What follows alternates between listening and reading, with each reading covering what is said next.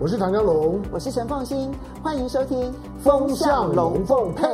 你好，我是陈凤欣，很高兴在周末的时候跟大家聊聊天，谈一谈过去所发生的事情，我的一些想法、看法，来跟大家来分享。那么，在全球股市呢，这里也创新高，那里也创新高的时候呢，好，我今天来跟大家谈一谈呢，从二零二二年初以来最惨的市场，那当然就是大陆股市了啊。那么，大陆股市呢，在农历春节前后连续涨了七个交易日，这个呢，其实正是它 二零二二年一直到二零二三年底呢，这两年多以来大概最长的涨势，而且呢，就涨幅来讲，其实也是真的确实蛮惊人的，那这个涨势啊，跟全世界的股市创新高，它确实有它的不同的意义。那么很多人在他最惨的时刻点，已经觉得说没救了，这件事情呢，这整个市场呢，大概就死掉了。从以前到现在，我都抱持着一个想法，就是千万不要去认为任何一个市场会崩溃到再也没有机会，不会。任何市场其实都一样，它都有它的机会在。那么，只是你能不能在它的最低点，然后呢，在所有人都悲观的时候呢，转为那个比较审慎乐观的人？那所有的最高点，它都意味着未来是要有拉回的机会的。所以在最乐观的时刻点，你能不能够保持着清醒，不要被贪婪还有 FOMO，就是错失恐惧呢所操纵，然后呢，不断的去追高。那我们今天就来谈一下最坏的时刻点过去了吗？而如果最坏的时刻点过去了，那这里面的机会在哪里呢？好，那我们就回到了这一个整个大陆股市，在二零二三年初的时候，曾经看到了一度的反弹，但是呢，那么就看到说在。去年的下半年，尤其是八月之后呢，那么，嗯，外资其实已经对于中国大陆的经济复苏的一个脚步，已经不再抱持着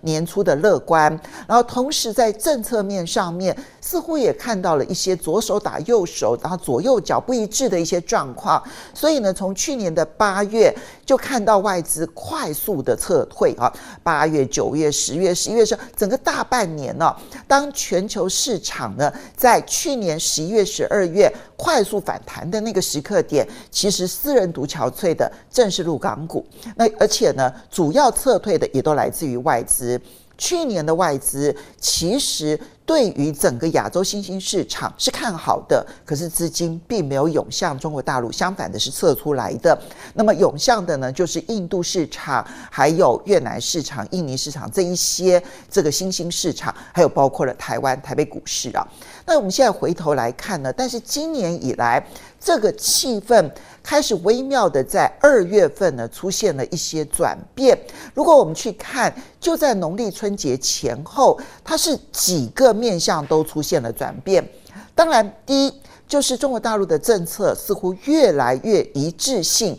没有再出现那个左手打右手的那样子的一个状况。那所谓的一致性呢，就包括了就是当国家队的进场，这个是属于真金白银的部分，在政策面的喊话，这也是一一致的。那他们在证监会上面的人事上面的换人，其实从市场的角度来看，也认为他的整顿的方向啦，各方面呢，似乎反而是让市场稍微的恢复信心。所以不管就人事面的部分、政策面的部分，或者是在这一个整个的资金面。的进入的部分，看起来它的政策方向已经不再那样子的摇摆不定，然后呢，出现了这边看起来这边要做多，但那一边呢，空方的政策还在不断的出炉，它就不再出现这样子的一些步调不一致的一些政策面的一个方向。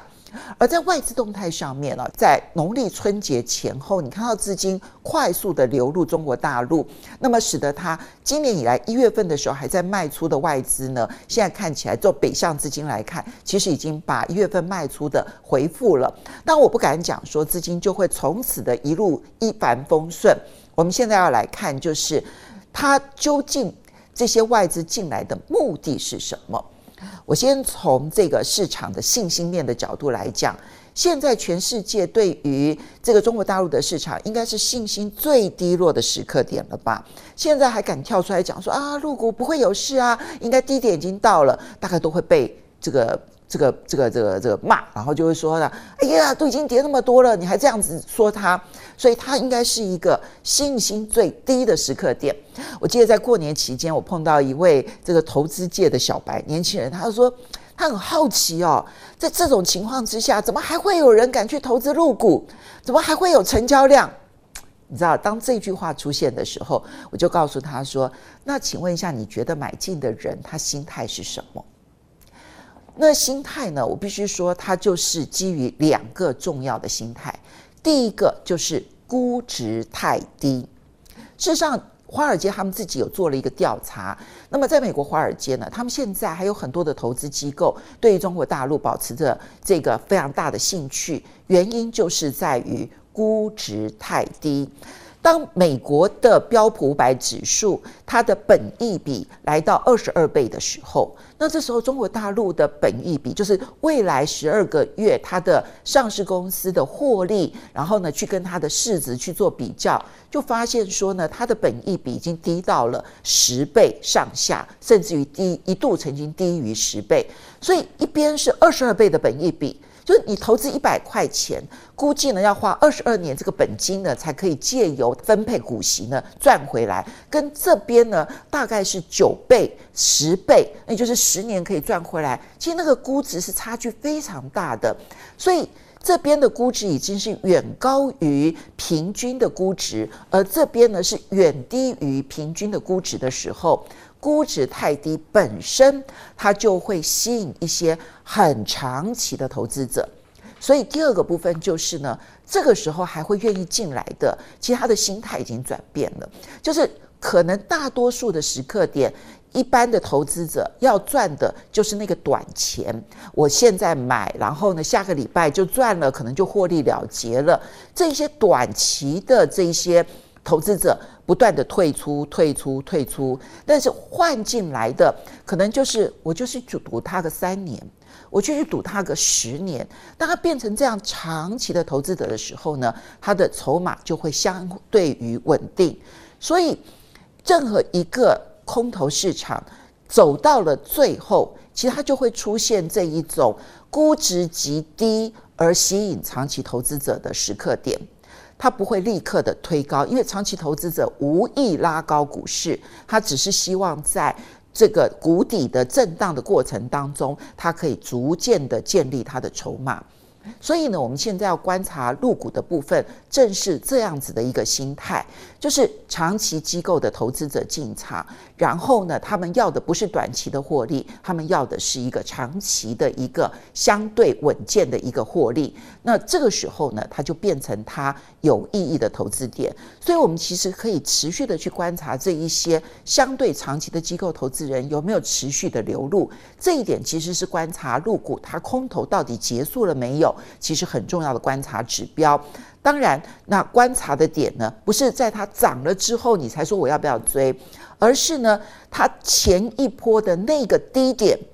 也就是在过年前的一个礼拜的那个低点，它到底会不会再跌破？如果它再跌破的话，那表示它空头整理还没有结束。但如果它那个低点不再来的话，它就会像是一颗球掉到地上，然后接着呢，就在那边不断、不断、不断、不断、不断的整理之后呢，其实它就累积出一个比较好的一个走势。这是第一个部分，去观察筹码面的变化以及心态面的一个变化。那第二个当然就是要问的是，那到底谁比较有机会呢？机会当然来自于科技。现在全世界在涨的都是科技，而对于中国大陆的科技业的观察哦，那么大陆的 AI 当然是看好的。其中的一个最重要的公司指标就是寒武纪，寒武纪呢是大陆的 AI 的代表性的这个公司。那呃，其实你看啊，在中国大陆呢，它去年的入股跌这么深的情况之下，其实寒武纪它去年全年的涨幅还是达到了百分之六十九。好，所以你就知道说，其实以 AI 来讲，真的是放诸四海皆准。虽然美国全力的打压中国大陆的 AI 发展，可是你越打压中国大陆，越要全力的扶持，所以它的 AI 股、AI 的相关概念，终究还是有它的机会。那我觉得第二个机会呢，就是华为概念股。华为这家公司没有上市。但是大家都知道，说华为去年呢推出了这个 Mate 60 Pro 之后呢，在全中国大陆造成了震撼，其实那变成了民族信心的很重要的指标性的来源。而去年呢，它的这个华为的 Mate 60搭载的是七纳米的这个芯片，表示说他们已经突破了美国的封锁啊，各方面的打压，他们已经制造七纳米。现在今年呢，其实有一个很重要的指标，那就是呢，现在绝大多数的这一些观察的这一些科技的呃这些咨询顾问公司，他们大致都认为，今年中芯非常有机会能够再突破达到五奈米量产。现在大家估计可能第一季就会有这样子的一个新的发表。那如果真的出现，你可以想象得到，它对于华为的相关供应链，因为那个供应链很长啊，那么那个相关供应链所带来的激励效应是非常大的。也正是因为这些预估，所以你看到美国出重手，说呢，要求所有的美国这些半导体最上游的设备商、原物料商，通通不准供货给中兴，哪怕是商务部已经给了出口许可，他们其实也都要求他停止出口，因为他们觉得哇，已经来不及了。但我相信中国大陆其实有相当大的一个备货，因为你去观察，在去年的第三季跟第四季公布财报之后呢，那么半导体的设备跟原物料厂商。他们的出货当中呢，中国大陆的出货的占比其实都大幅度的拉高。艾斯摩尔是其中的一个例子。在过往啊，艾斯摩尔的这个中国大陆市场呢，大概占它的营收占比大概是四分之一左右。但是呢，在去年第三季、第四季就拉高到接近一半。这代表什么呢？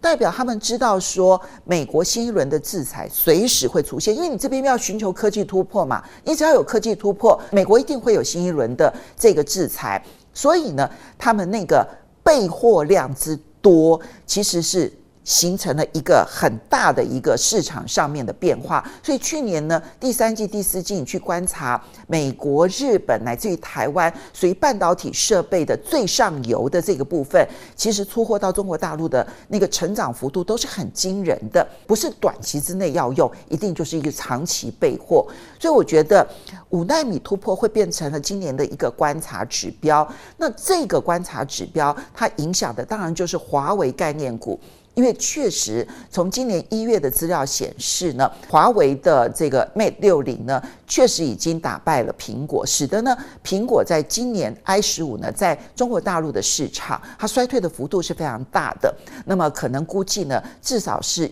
两位数以上的跌幅，好，就年复成长率。然后呢，甚至有人估到三成。那么至于华为的部分呢，已经打败了苹果，然后成为呢他们一月份的时候的销售的排行第一。那意味着华为 Mate 60呢，它已经是突破了那个量产的这个产量的这个压力，表示说它不但是有订单，而且呢它生产的出来。所以如果说它再进一步的突破五纳米的话呢，这些概念股就很值得来观察。不过，你要去观察它最强的公司，其实也必须要去观察它最弱的产业。其实，在股市里头，就是你要看最弱的这个产业，然后去做最强的产业。最弱的产业当然是房地产。如果房地产企业继续的狂跌的话，那么这个市场要止跌是困难的。但如果房地产企业，我重点不是要去去去去追去去买它，而是说。当最弱的产业都止跌的时候，最强的产业的飞涨期才刚刚开始。好的，所以今天呢，来跟大家谈的是最弱的股市，那么有没有出现一些机会呢？它的观察的方式很简单。第一，当然要看北向资金，因为它代表的是长期外资机构他们的信心、他们的看法。然后第二个就是前一波的低点会不会再跌破？那第三个就是房地产企业能不能止跌？第四个就是它的科技突破会不会真的实现？这几个观察点呢，提供给大家做参考。好的，我是陈凤欣，很高兴在周末的时候跟大家聊聊天，谈一谈我的一些想法看法。不要忘了下个礼拜再见喽，拜拜。